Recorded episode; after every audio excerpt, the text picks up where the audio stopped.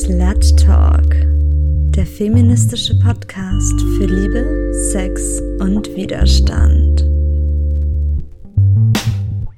Hallo, hier ist Momo und ihr hört hier auf Radio Lora 92.4 die 40. Ausgabe des Slut Talks, den Podcast für Liebe, Sex und Widerstand. Heute mit einer Sonderausgabe zum diesjährigen Queer Film Festival München. Das mittlerweile siebte Queerfilm Festival findet zwischen dem 11. und 16. Oktober in den Münchner Kinos statt und zeigt Filme abseits der hetero- und homonormativen Kinos. Mit dabei sind zwei Organisatoren des Festivals, nämlich Matthias und Philipp. Ich freue mich auf den Talk mit euch. Ja, hallo, vielen Dank für die Einladung. Hi Momo, ich freue mich auch sehr, dass wir eingeladen wurden und da sein dürfen. Matthias, wir haben euch ja mittlerweile schon zum vierten Mal mit am Mikro. Das heißt, fleißige Sluttalk-HörerInnen wissen schon Bescheid. Aber für diejenigen, die euch vielleicht noch nicht kennen, magst du euch nochmal vorstellen, so wie euer Festival aufgebaut ist und was eure Mission ist? Klar, sehr gerne. Ähm, das Queerfilm Festival München wurde vor jetzt nunmehr sieben Jahren gegründet, auch aus einer Notwendigkeit heraus. Es gab bis zu dem Zeitpunkt kein Queerfilm Festival in München und damit auch keinen Raum, queere Filme, die vielleicht ein bisschen abseits des Mainstreams äh, bestehen, zu präsentieren und auch zu besprechen und diskutieren. Ähm, und deswegen hat sich dann ein ehrenamtliches Team gefunden, das seither jedes Jahr äh, im Oktober Filme auswählt und ins Kino bringt. Äh, und wir sind auch stetig gewachsen. Also anfangs noch ein ganz kleines Team, das war tatsächlich auch noch vor meiner Zeit. Ich bin jetzt schon seit vier Jahren dabei. Äh, jedes Jahr zeigen wir mehr Filme, haben wir mehr Gäste haben wir größeres Rahmenprogramm. Ist total schön zu sehen, dass das auch von unserem Publikum angenommen wird. Und eines unserer Hauptanliegen ist es eben auch Filme in den Vordergrund zu stellen, die es sonst vielleicht schwieriger hätten oder die sonst total unbemerkt blieben. Also klar, große Hollywood-Produktionen aller Call Me By Your Name, die haben irgendwie alle am Schirm und die haben natürlich auch ihre Daseinsberechtigung und sind zum Teil auch sehr gelungen. Aber wir stellen Filme vor, die man sonst in Deutschland nicht so zu sehen bekäme. Was uns beim Kuratieren natürlich auch wichtig ist, ist, dass wir Filme zeigen, ja, wie Matthias gerade gesagt hat, die man sonst nicht so zu sehen bekommt. Und das liegt vielleicht auch so an, der, an den Themen, die die behandeln. Und daran, dass sie jetzt nicht einfach nur klassisch lesbisch-schwul aufgebaut sind. Solche Filme gibt's ja auch. Also wir versuchen eben, diese Schubladendenken zu vermeiden in der Auswahl der Filme, die wir treffen. Und ja, irgendwie auch so Zwischentöne zu finden und wirklich halt irgendwie auch queeren Lifestyle zu zeigen. Wir definieren queer dabei eindeutig als politischen Begriff. Also nur weil jetzt ein schwules Pärchen in einem Film vorkommt, ist der für uns nicht queer. Da muss schon, da schwingt auf jeden Fall so eine politische Dimension auch noch das Ganze mit. Und damit Filme bei uns laufen, es ist jetzt kein absolutes K.O.-Kriterium, aber wir schauen schon drauf, dass intersektionale Perspektiven aufgeworfen und aufgemacht werden. Also wir schauen uns an, wie hängen beispielsweise Homophobie und Transphobie mit Misogynie zusammen oder Rassismus und wie sind die verschränkt und das sind ganz oft ähnliche Muster und das bringen unsere Filme auch zutage. Ja, ich würde noch ergänzen, aus einer Sicht eines äh, Gastes, der ja schon mehrmals dabei war, ist es auch super cool, selbst als, als queere Person Leute auf der Leinwand zu sehen, die auch irgendwie das Gefühl habe, dass sie so meine Lebensrealität abbilden. Und es ist natürlich immer wunderschön, mit so vielen anderen queeren Menschen im Kino zu sitzen, sich danach austauschen zu können. Also ich habe immer so ein totales schönes Gefühl der Verbundenheit, wenn ich bei euch bin. Das ist tatsächlich auch ein wesentlicher Punkt. Also wir sind zwar ein Filmfestival und klarerweise stehen Filme im Vordergrund und sind das Herzstück, aber nichtsdestotrotz verstehen wir unser Festival auch als Ort für die Community, wo Leute zusammenkommen, gemeinsam Filme schauen und erleben können, dann im Anschluss auch drüber diskutieren. Untereinander, aber auch mit Filmschaffenden, die wir zu unserem Festival einladen, die dann Fragen nach dem Film beantworten oder sonst im Foyer rumstehen, mit denen man dann ganz nonchalant quatschen kann, ähm, stressfrei. Das ist auch so ein wesentlicher Punkt. Und es ist ein Angebot, Brücken zu schlagen und Leute zusammenzubringen, die sonst so nicht aufeinandertreffen würden. Philipp hatte schon vorhin mit dem Schubladendenken angesprochen. Wir kuratieren bewusst Filme, die jetzt nicht nur schwul oder nur lesbisch sind, sondern wo sich ganz viele verschiedene Personen repräsentiert fühlen in einem Film und dann da auch reingehen. Ein Grauen wäre es für uns, wenn wir Filme programmieren und dann sitzen da am Ende nur Männer drin oder nur als Frauen gelesene Personen, weil sich sonst niemand dafür interessiert oder weil das irgendwie so speziell ist, dass das nur auf eine ganz spitze Zielgruppe passt. Es ist schon der Versuch, allen Leuten diese Filme zugänglich und schmackhaft und interessant zu machen und wir wollen, dass sich auch alle repräsentiert sehen. Und diese Art von Kuration trägt natürlich dann auch wieder dazu bei, dass äh, man sich irgendwie als Community fühlt, dass man irgendwie diesen Safe Space hat als Community auf unserem Festival. Und ja, ähm, wir unterscheiden uns dadurch auch so ein bisschen von anderen Queer Film Festivals, sage ich jetzt mal, die vielleicht in einem ähnlichen Zeitraum stattfinden. Ähm, vielleicht auch in München. Ein eleganter Seitenhieb, Philipp. Nee, äh, es gibt tatsächlich, das haben manche vielleicht auch mitbekommen, die äh, regelmäßig die Münchner Kinos besuchen noch ein anderes Festival, das vor zwei Jahren entstanden ist und in 13 Städten parallel in Deutschland stattfindet und dort überall dasselbe Programm zeigt und sonst relativ wenig macht und auch in der queeren Community nicht vernetzt ist, wie wir das sind und eben auch dieses, dieses Angebot zur Diskussion und zur Besprechung der Filme nicht mitbringt. Ähm, das ist okay, die haben halt eine ganz andere Ausrichtung, auch inhaltlich. Die schauen tatsächlich oder bringen dann auch eher Filme, die ein bisschen kommerzieller, ein bisschen mainstreamiger, ein bisschen zugänglicher sind. Und wiederum, wie vorhin angesprochen, all das hat seine Daseinsberechtigung, aber so verstehen wir nicht den Begriff queer und gestalten das dementsprechend ganz anders. Und an der Stelle vielleicht nochmal gesagt, ich glaube, Momo hat schon eingangs gesagt, also unser Festival findet vom 11. bis zum 16.10. statt. Ja, ich freue mich schon total dabei zu sein. Ähm, ich wollte noch mal fragen, ob ihr dieses Jahr einen Schwerpunkt habt. Also es ist so, dass wir ja immer ganz, ganz viel sichten über das ganze Jahr hinweg. Und im Vorfeld sich da dann zu überlegen, ähm, was ist so der Schwerpunkt, das wäre irgendwie total forciert. Und man kann ja dann irgendwie auch nicht irgendwie eine Auswahl treffen, nur weil man einen Begriff gewählt hat nachdem sich dann plötzlich alles auszurichten hat. Deswegen ist es immer so ein bisschen so, dass wir wirklich, wie ich es gesagt habe, übers Jahr hinweg unsere Filme sichten, ganz, ganz viele. Ähm, ich glaube, dieses Jahr waren es wieder 160, 180 Stück, die wir wirklich im Team geguckt haben. Dann guckt man so zum Schluss drauf, was möchte man zeigen und äh, was sind vielleicht so Punkte, wo die diese Filme gemein haben. Dieses Jahr ist uns wirklich aufgefallen, dass äh, so der Generationenbegriff ganz vordergründig war. Es gibt natürlich so diese klassischen Coming-out-Filme, Coming-of-Age-Filme, wo ähm, ProtagonistInnen sich outen und dann vielleicht so ein Konflikt entsteht zwischen den Generationen, Elterngeneration und Kindgeneration. Unser Eröffnungsfilm El Hoop ähm, den wir am 11. zeigen werden, der ist zum Beispiel so ein Fall, der dieses Generationenthema ganz gut aufgreift. Also es geht um einen jungen arabischstämmigen Mann, der in, in einen Konflikt gerät mit seinen Eltern, weil er sich ganz klar als homosexuell identifiziert und auch nicht mehr länger damit leben möchte, das nicht zu kommunizieren. Und dann tritt er halt in den Dialog mit seinen Eltern und obwohl er es ihnen klar und deutlich zu verstehen gibt, verschließen sie sich ihm und es werden dann auch noch andere Dinge verschlossen. Also wirklich im, im äh, buchstäblichen Sinne wird er sehr lange Zeit hinter einer Tür verbringen. So viel sei verraten, glaube ich. Nicht nur hinter irgendeiner Tür, es ist tatsächlich der literal closet, in den er wieder zurückgesperrt wird. Und was vielleicht auch ganz spannend ist, ist, dass der Hauptdarsteller des Films ähnliche Erfahrungen gemacht hat und diese autobiografischen Erlebnisse in der Geschichte eingearbeitet hat. Das klingt jetzt total ernst. Tatsächlich ist El Hub aber auch ein Film mit viel Humor und Leichtigkeit. Also obgleich er sich da einem heiklen Thema widmet, so das selten in Filmen besprochen wird. Also ein Konflikt auch in einer marokkanischen, niederländisch-marokkanischen Familie so ähm, und auch ein gewisses Unverständnis seitens der Eltern dem Sohn gegenüber und umgekehrt, ist das nicht zu schwer und hat das immer auch so, ein humorvoll, so eine humorvolle Seite. Okay, so viel zu eurem Eröffnungsfilm. Wie sieht es denn mit eurem Abschlussfilm aus?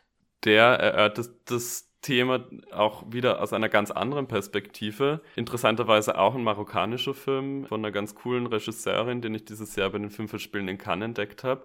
Heißt The Blue Kaftan und handelt von einem Pärchen, eine Frau und ein Mann, die eine Kaftan-Schneiderei besitzen im Herzen Marokkos und relativ überfordert sind. Es kommen total viele Aufträge rein, sie müssen die hochwertigen Kleider fertigen und bestehen aber darauf, dass das alles mit Hand gemacht wird. Sie sind da relativ traditionell unterwegs und die Qualität spricht sich auch rum und die Kundenliste wächst und irgendwann einmal kommt der Punkt, wo sie feststellen, okay, sie brauchen Unterstützung und stellen einen jungen Mann ein, der sich als sehr, sehr talentiert entpuppt. Der Ehemann findet den auch ganz interessant und interessanterweise entspinnt sich dann nicht so ein Konflikt daraus, als dass man sagt, uh, ja, die Frau kriegt es mit und dann ist Riesendrama. Nee, ganz im Gegenteil. Sie bemerkt es und gutiert es auch und unterstützt tatsächlich die Beziehung zwischen den beiden, ohne da jetzt viel mehr verraten zu wollen. Aber es ist ein total emotionaler, eindringlicher Film mit einer starken weiblichen Hauptrolle auch und zwei wunderbaren Schauspielern an ihrer Seite, äh, die dieses Generationenthema aus quasi der Elternsicht so ein bisschen zeigt, weil, also klarerweise, die beiden sind jetzt nicht die Eltern ihres Praktikanten, den sie einstellen, aber in gewisser Weise dann doch so entpuppen sich oder entwickeln sich zu so einer Art Figur oder Ersatzeltern, die der junge Mann halt nicht hat.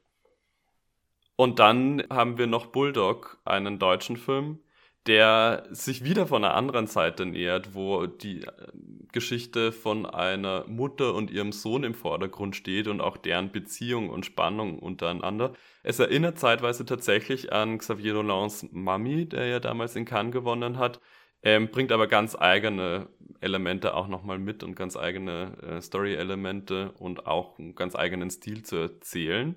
Wir freuen uns total, dass der Regisseur anwesend sein wird beim Festival und auch die beiden Produzentinnen des Films und dann im Anschluss Fragen beantworten. Prinzipiell geht es um, in dem Film um äh, eine Mutter, gespielt von Lana Cooper, die man vielleicht aus einigen anderen deutschen Produktionen schon kennt, und ihrem Sohn, die so in einem spanischen Ferienresort Putzkräfte sind und die Mutter nimmt das Ganze so ein bisschen zu leicht und der Sohn wird in die Bredouille gebracht, weil er oft für seine Mutter dann irgendwie einspringen muss, weil die am Vorabend mit ihrer neuen Geliebten irgendwie sich betrinkt und dann verkatert im Bett rumliegt und er dann ihre Schicht übernehmen muss, verärgerterweise. Und quasi schon erwachsener ist oder sich erwachsener fühlt, als es seine Mutter ist und so immer wieder zu Spannungen führt.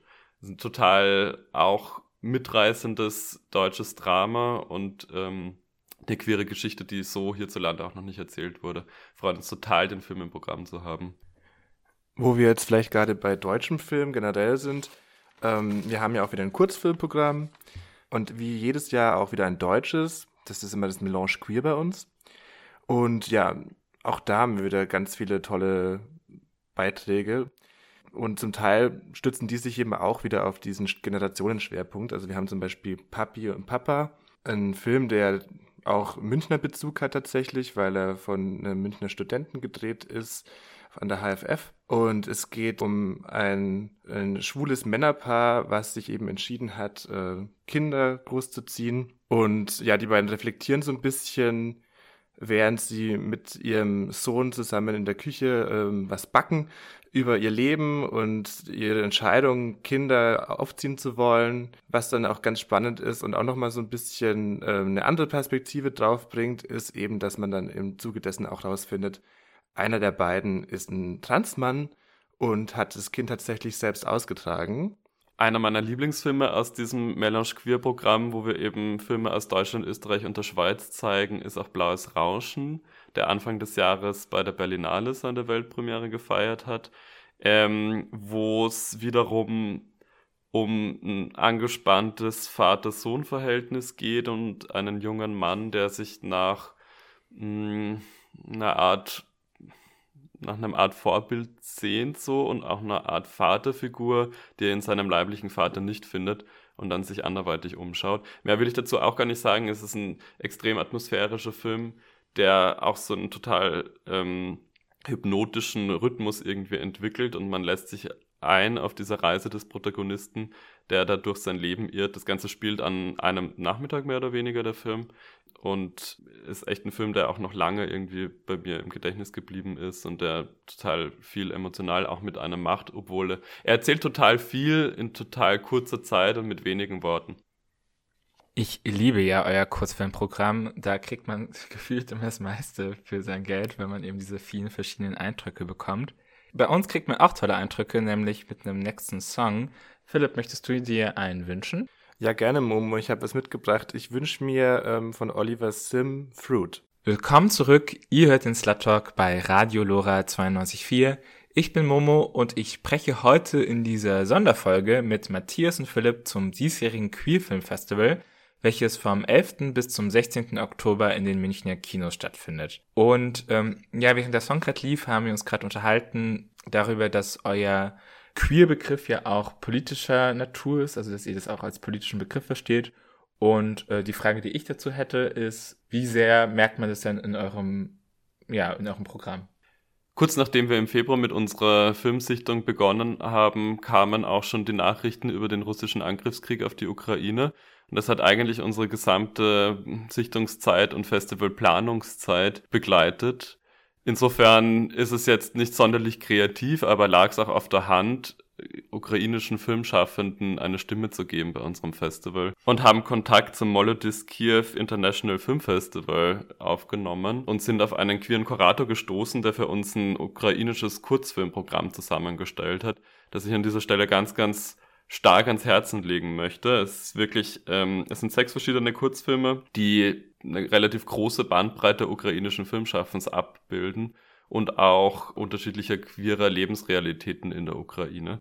Das Interessante ist ja, dass das ukrainische queere Kino lange Zeit eigentlich generell inexistent war und die ähm, generell das ukrainische Kino, ukrainische Filme inexistent waren. Es gab natürlich aus der Sowjetzeit so ein paar ukrainische Produktionen, die allerdings irgendwie durch die Zensur mussten und nicht so hm, machen konnten, was sie wollten. Insofern gibt es da auch relativ starke Parallelen zu queerem Kino, das ja auch ähm, dem Hays Code unterlag oder wie auch immer späteren zensorischen Unternehmungen. Und es ist ganz spannend, dann diese verschiedenen Untertöne in diesen ukrainischen Kurzfilmen vereint zu sehen. Wir haben von Dokumentarfilm über Drama, über Experimentalfilm und auch Komödie alles in diesem Programm vereint und sind froh, dass wir das äh, Programm präsentieren dürfen, auch wenn leider der Kurator des Programms nicht anwesend sein kann. Wie wir ja wissen, ist es immer noch verboten für männliche Staatsangehörige die Ukraine zu verlassen aber er schickt uns eine Videobotschaft, die wir dann auch vor dem Programm abspielen werden.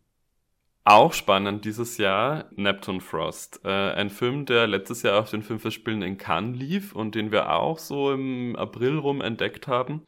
Eine Koproduktion zwischen Ruanda, den USA und Frankreich, ein eigentlich afrikanisches Projekt von zwei tollen Filmschaffenden, Anisa Useyman und Saul Williams, die mit Neptune Frost so ein antikolonialistisches, queeres, afrofuturistisches Science-Fiction-Musical schaffen. Das klingt jetzt nach viel und es klingt sehr theoretisch, aber ist, eine, ist ein wilder Ritt, auf den man sich irgendwie einlassen kann, ganz gut im Kino. Der ist total bildgewaltig und hat krass tolle Musical-Songs und fantastische SchauspielerInnen und nimmt einen mit auf eine Reise in ein Ruanda der Zukunft, das man so selten noch porträtiert gesehen hat. Generell bin ich ganz froh, dass wir dieses Jahr auch einige afrikanische Filme mal im Programm haben, weil ehrlicherweise ist internationales Filmschaffen doch sehr eurozentriert oder auf die USA fokussiert oder vielleicht noch Kanada und Australien, wenn man so will. Und natürlich müssen wir jedes Jahr schauen, was wir auch an queeren Filmen eingereicht bekommen oder was uns zur Verfügung steht. Und ist unser Programm immer dann auch sehr europäisch geprägt, aber es freut uns total, dass wir eben einen marokkanischen Film haben, jetzt einen Film aus Ruanda und auch einen nigerianischen Kurzfilm im Queer Mixtape Programm, um da auch mal irgendwie das Sichtfeld zu weiten. Ähm, eine ganz andere Lebensrealität stellt The Hills Where the Lionesses Roar dar. Ähm, der Film ist das, das Regiedebüt von Luana Bajrami. Die kennen die einen oder anderen von euch vielleicht als die Housemate in Porträt einer jungen Frau in Flammen von Celine Sciamma. Und ja, sie hat ihren ersten Film gedreht. Es geht um drei junge Frauen im Kosovo, die am Land leben, deren Perspektiven dort sehr begrenzt sind. Also es gibt Gewalt in der Familie, es gibt äh, keine Perspektiven hinsichtlich ja guter Jobs und sie bewerben sich äh, an der Uni, wollen alle studieren und ein besseres Leben führen. Und ja, sie warten dann zusammen jeden Tag in der Mittagssonne darauf, dass dieser äh, Einladungsbrief kommt, der ihnen ein besseres Leben verspricht. Und ja, als es dann nicht dazu kommt, müssen sie einen anderen Plan schmieden. Ein weiterer Film, bei dem wir ein Thema aufgreifen, das in der Gesellschaft eher selten diskutiert wird, ist Softie von Samuel Theiss. In dem Film geht es um einen Zehnjährigen, der so ein bisschen der Außenseiter ist in seiner Familie, in seiner Nachbarschaft, in der Schule von MitschülerInnen irgendwie als weird aufgefasst wird und der zu einem neuen Lehrer, dessen Klasse er kommt, eine ganz komische Beziehung aufbaut. Also dieser Lehrer nimmt sich ihm an und dieser Protagonist fühlt sich gesehen von diesem Lehrer und so langsam beginnt aber diese zehnjährige Grenzen zu überschreiten und man merkt, ah, vielleicht ist der sind da auch Gefühle im Spiel diesem Lehrer gegenüber, was natürlich Spannungen aufbaut. Der Film widmet sich mit diesem Thema aber sehr sensibel und ohne krasse Grenzüberschreitungen. Also wir haben auch im Team gar nicht lange überlegt, ob wir den wirklich zeigen wollen. Obwohl die Schilderung jetzt vielleicht ein bisschen krass war, ist es ein Film, den man wirklich jedem ans Herz legen kann und echt einer meiner Lieblingsfilme dieses Jahr. Ein weiterer Film, der auch in diesem Schulkosmos quasi spielt, ist ein Film, der in einem ganz anderen Land spielt. Also es ist ein japanischer Film. Der Film heißt What She Likes und ist von Shogu Kusano. Der Film widmet sich dem Thema Boy Love, also keine Ahnung, ob ihr jetzt damit was anfangen könnt. Es gibt ähm, bei Mangas dieses Subgenre Boy Love, ähm, was einfach nur heißt, dass ja junge Manga-Figuren von jungen Männern ineinander entweder verliebt sind, romantische Beziehungen aufbauen. Es gibt das Ganze, glaube ich, aber auch als Hentai, also wirklich dann irgendwie im sexuellen Kontext. Und ähm, der Film widmet sich einer jungen Schülerin, die eben ganz versessen ist auf Boy Love Comics oder Mangas, die das Ganze auch so ein bisschen fetischisiert und dann entspinnt sich so eine kleine Liebesgeschichte zwischen ihr und einem Mitschüler, wobei der Zuschauer schon einge die Zuschauerin schon eingeweiht ist, dass ähm, der Mitschüler eben schwul ist. Und als sie dann rausfindet, dass das so ist, ja, steht sie plötzlich ganz anders zu dem Thema. Also es gibt ein wahnsinnig, es gibt ein wahnsinnig großes Spannungsfeld vor dieses Boil-Off-Thema.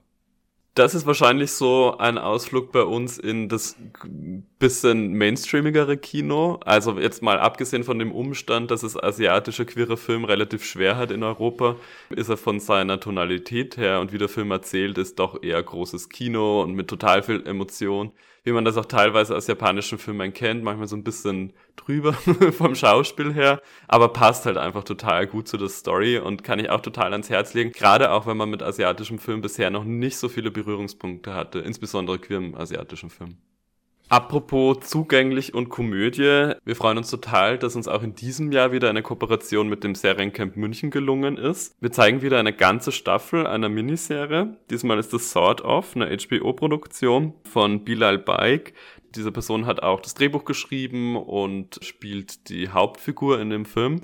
Die Serie erzählt von Sabi, einem Millennial aus Toronto und äh, jüngster Spross pakistanischer EinwanderInnen und identifiziert sich als nicht-binär und hütet die Kinder von einem Hipster-Pärchen irgendwo in Kanada und will eigentlich damit aufhören. Seven, äh, gute Freundin von ihr, kriegt ein Angebot nach Berlin zu kommen und sie will eigentlich mit und endlich mal was Neues erleben und muss dann allerdings ihre Pläne verwerfen, weil die Mutter der Kinder, die Sabi so hütet, einen schweren Unfall hat und Sabi jetzt den Vater nicht alleine im Stich lassen will und weiter für die Familie da sein will. Und das ist so die Ausgangslage für Sort of. Auch der Beginn irgendwie so einer Entdeckungsreise für sich selbst, nicht was ihre queere Identität äh, anbelangt, dieser Figur, sondern auch mehr in Richtung, was die Person vom Leben will, beziehungsweise ein Versuch aus dem Alltagstrott auszubrechen und endlich das Leben in die eigene Hand zu nehmen.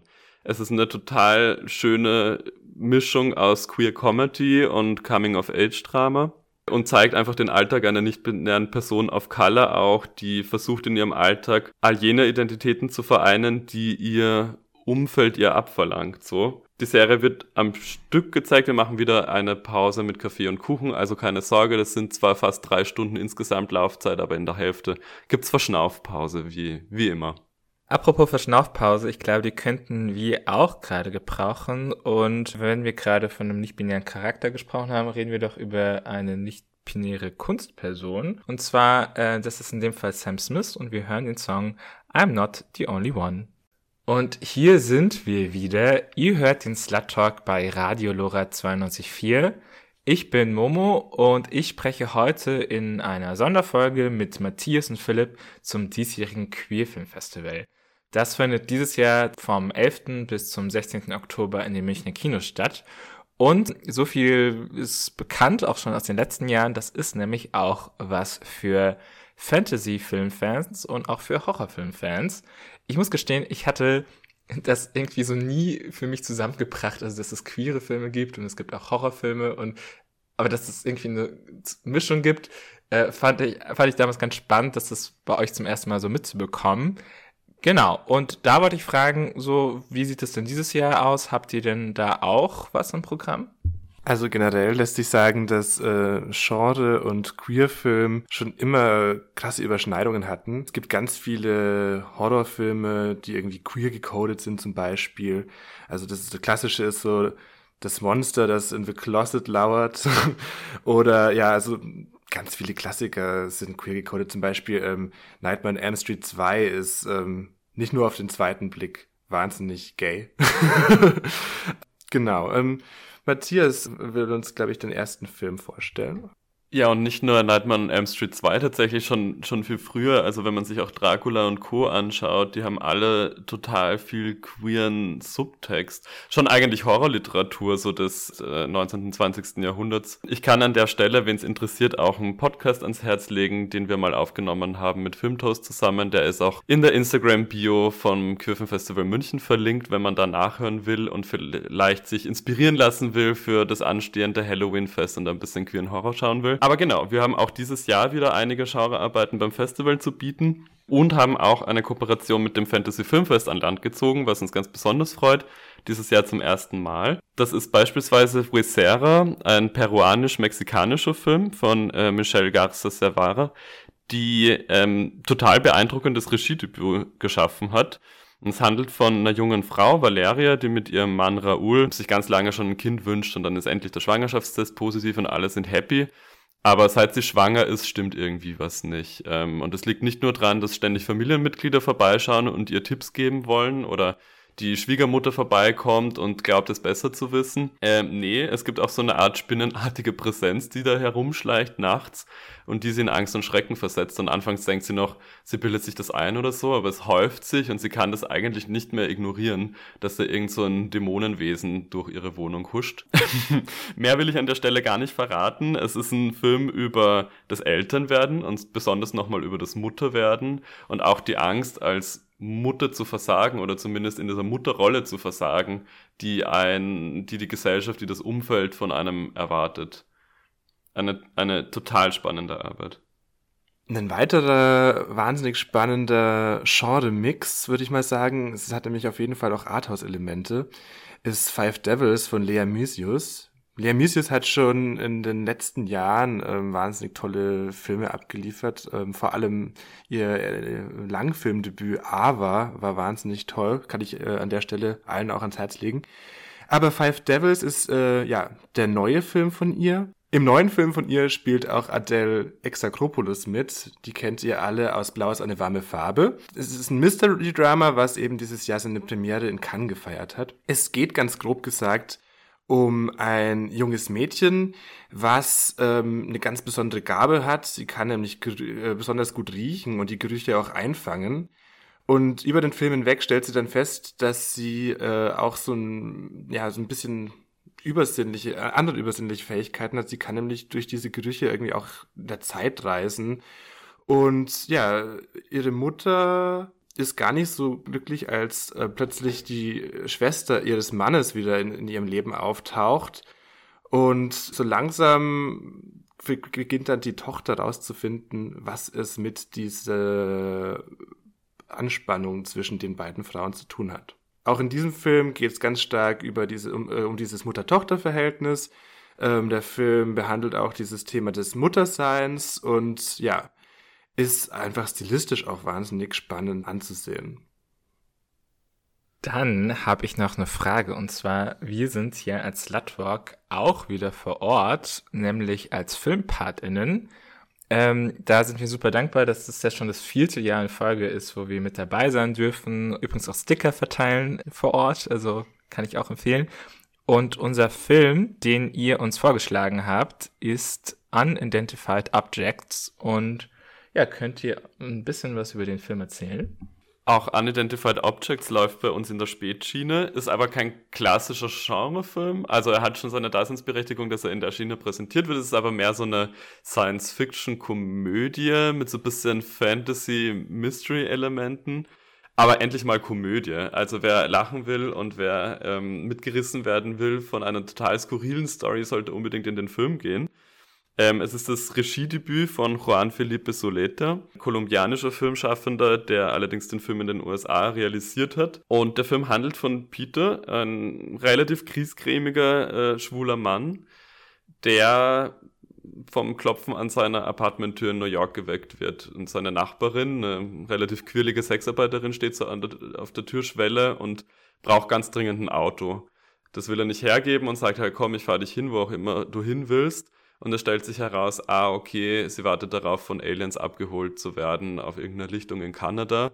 Und Peter ist da so ein bisschen skeptisch äh, und fragt sich so, ja, what the fuck, Aliens, hä? Aber äh, er lässt sich drauf ein und die beiden begeben sich auf so eine total abenteuerliche Odyssee.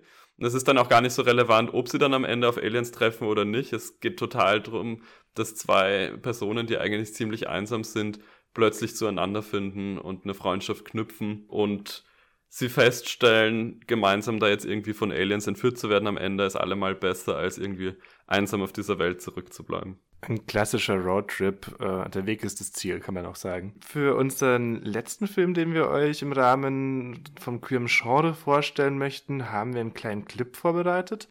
Ähm, unsere liebe Kollegin aus dem Team, Regine, möchte euch kurz Please Baby Please vorstellen, warum sie das so toll findet. Mein Name ist Regine. Ich arbeite im kuratorischen Team des Queer Film Festival München. Und dieses Jahr ist einer meiner Lieblingsfilme Please Baby Please von Amanda Kramer. Der Film ist super campy, großartiges Kostüm und Requisiten, alles glänzt, alles ist over the top und der Film ist einfach ein herausragendes Beispiel dafür, dass wir nicht nur queere Plots brauchen, sondern auch queere Erzählformen und queere Ästhetiken. Und das ist in Please Baby Please auf jeden Fall gelungen. Ich stimme der Regine total zu. Uh, Please Baby Please ist auch einer meiner Lieblingsfilme. Total außergewöhnliche Arbeit. Interessanterweise spielen auch Demi Moore und Andrea Riseborough, die man aus relativ großen Hollywood-Produktionen auch kennt, mit. In einem total experimentellen und nichtsdestotrotz mitreißenden Film. Der läuft auch als einziger Film aus der Spätschiene in unserem Wettbewerb, also unbedingt anschauen.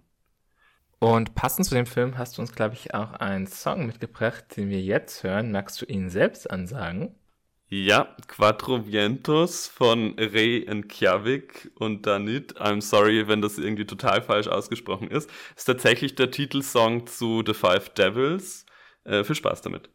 Ihr hört Radio Lora 92.4 und zwar den Slut Talk. Ich bin Momo und ich rede heute mit Matthias und Philipp vom Queer Film Festival München über das diesjährige Programm und was dieses Jahr so abgeht. Und ähm, ich mag ja Dokumentarfilme besonders gerne und da wollte ich fragen, was krieg ich denn da dieses Jahr bei euch zu sehen? Da kriegst du dieses Jahr, lieber Momo, ganz viel Queer History geboten. Ja, unser Programm widmet sich zahlreichen unerzählten Geschichten. Ja, eine dieser Geschichten ist die von Nelly und Nadine. So heißt der Film auch. Nelly und Nadine ist ein Film von Magnus Gatton. Der Film hat den Teddy Shuri Award gewonnen dieses Jahr. Und ähm, es geht um Nelly und Nadine, zwei Frauen, die sich im KZ tatsächlich kennengelernt haben und es geschafft haben, unter diesen widrigen Bedingungen ähm, ja zu überleben zum einen und zum anderen irgendwie äh, ja wirklich äh, eine Liebe zueinander aufzubauen, die dann eben auch ein Leben lang gehalten hat. Und der Film erzählt diese Geschichte mit ganz vielen tollen Aufnahmen, Bildern, Fotografien, aber auch Bewegtbildern, die eine der beiden ihr Leben lang aufgenommen hat. Und auf der anderen Seite ist da auch noch die Enkelin von Nelly, die ja nichts davon wusste, dass die beiden wirklich auch eine Liebesbeziehung geführt haben, die die beiden nur als die beiden netten Tanten kennengelernt hat quasi. Und die jetzt äh, aber den Dachboden durchstöbert und diese ganzen Aufnahmen und Briefe zwischen den beiden findet. Und ja, der Film arbeitet das Ganze wahnsinnig toll auf, ist wirklich jedem ans Herz zu legen. Ne, Leonardine ist wirklich eine außerordentliche Arbeit. Ich, als ich den geschaut habe, war ich auch den Trainern nahe dann irgendwo am Ende, ob es gleich ja eigentlich ein Happy End für die beiden gibt. Aber diese Geschichte ist eigentlich, also ich meine, würde man die in einem fiktionalen Kontext schreiben, würde man sich denken, boah, ey, ist ja irgendwie gar nicht glaubwürdig oder so. Beide hatten so ein krasses Leben und sind so interessante Persönlichkeiten, das ist echt kaum zu fassen. Und diese Episode, dass sie sich im KZ treffen und dann aber die eine der beiden deportiert wird und sie erstmal auch nichts mehr voneinander wissen, nicht wissen, ob die andere überlebt hat und sich nach dem Krieg auch nicht so schnell wieder gefunden haben. Und dann aber trotzdem wieder zueinander finden. Es ist so mitreißend erzählt und so herzzerreißend irgendwie, positiv wie negativ. Äh, den Film muss man einfach gesehen haben. Eine, ein anderer toller Dokumentarfilm über eine ebenfalls tolle Frau ist Esther Newton Made Me Gay. Äh, und da hat uns Theresa ihren Filmtipp geschickt. Hi, ich bin Theresa, Pronomen Sie, seit diesem Jahr beim QFFM mit dabei und ich freue mich auf ganz vieles im Programm. Mit unter einer meiner Lieblinge ist die Dokumentation Esther Newton Made Me Gay. Die Doku lockt vielleicht nicht wie andere mit schillerndem Trailer, aber lasst euch davon nicht täuschen. Denn der Filmemacherin Jean Calmusto ist hier eine wunderbare Doku gelungen. Sie fängt Esther Newton, eine Pionierin der Gender- und Queer Studies, super authentisch ein. Esther Newton hat queeres Leben erforscht zu einer Zeit, als das alles andere als leicht war. Und die Doku greift auf, wie das Erforschen, die wissenschaftliche Auseinandersetzung mit queeren Räumen, mit queerem Leben nicht nur als Kritik an gesellschaftlicher Norm zu verstehen ist, sondern auch äh, Kritik an der Wissenschaft selbst übte. Und das mag nun dann vielleicht ein bisschen abstrakt klingen, aber genau diese komplexe Verbindung deckt die Doku auf ganz eindrückliche und bewegende Weise auf. Jean Calmusto ist selbst aktivistisch unterwegs und in ihren Arbeiten widmet sie sich mit Vorliebe starken Individuen und marginalisierten Gruppen.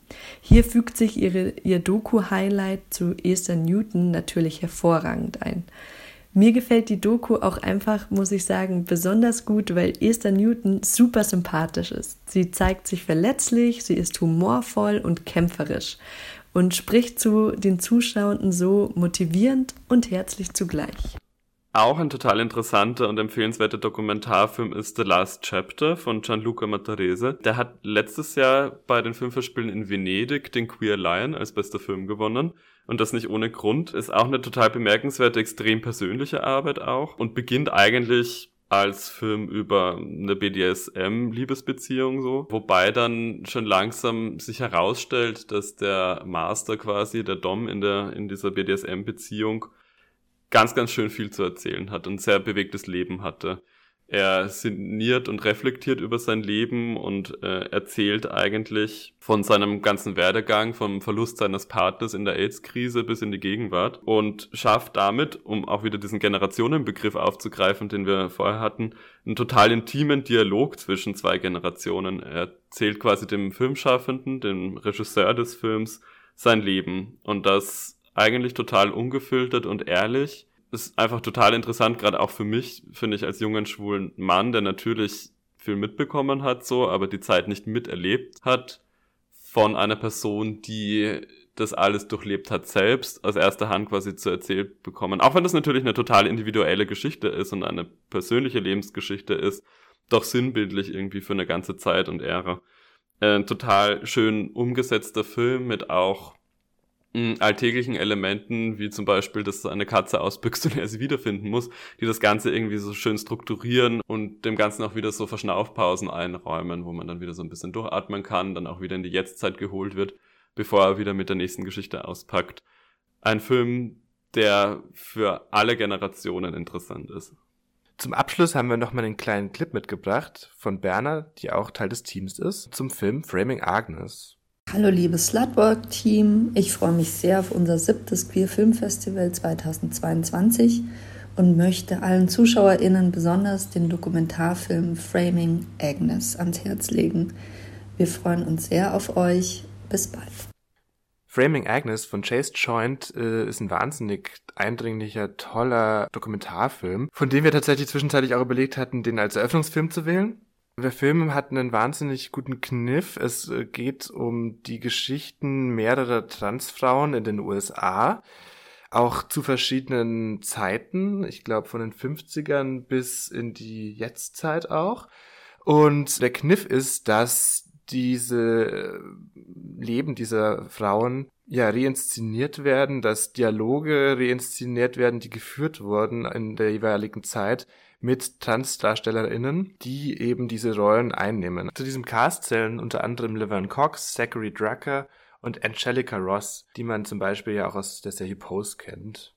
Also es ist wirklich auch ein Film, den man euch sehr ans Herz legen kann, der Perspektiven auf die Leinwand bringt, die man so noch nie gesehen hat. Ja, vielen Dank für die Vorstellung des Programms. Wollt ihr vielleicht nochmal zusammenfassen, äh, wie das QFFM abläuft, wann es stattfindet und wie man sich Tickets besorgt? Das QFFM Queerfilm Festival München findet von 11. bis 16. Oktober statt, also von Dienstag bis Sonntag. Details zum Programm veröffentlichen wir gerade schon über unsere Instagram-Seite und die Tickets wird es dann vermutlich wieder so zwei Wochen, äh, zwei bis drei Wochen vorher geben. Also einfach auf unserer Website oder auf unsere Social-Media-Kanäle schauen und da ist dann alles verlinkt. Was ich an der Stelle vielleicht noch erwähnen äh, will und darf, ich freue mich total, dass wir dieses Jahr auch einen offiziellen Wettbewerb haben. Also wir hatten ja in den letzten Jahren schon immer einen Publikumspreis, den wir vergeben haben, wo alle BesucherInnen herzlich dazu eingeladen sind, ihre Stimme abzugeben und auch Feedback darüber zu geben, wie sie die Filme so fanden, die wir da ausgewählt haben.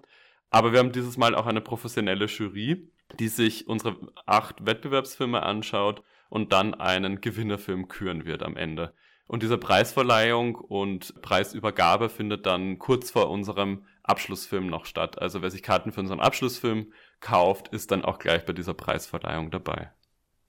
Und wenn ihr uns, also die Leute vom Slutwalk beim QFFM treffen wollt, das äh, geht wahrscheinlich bei vielen Filmen, aber ganz garantiert bei unserer Filmpatenschaft, und zwar Unidentified Objects. Der kommt am äh, Samstag, den 15. Oktober um 22.30 Uhr. Und ja, also mir bleibt nicht mehr viel anderes zu sagen, außer vielen, vielen Dank, dass ihr dabei wart. Ja, vielen Dank nochmal für die Einladung und nochmal die Chance, auch so ein bisschen über unser Programm reden zu dürfen. Ich bedanke mich auch ganz herzlich, Momo. Es war wieder sehr schön bei dir.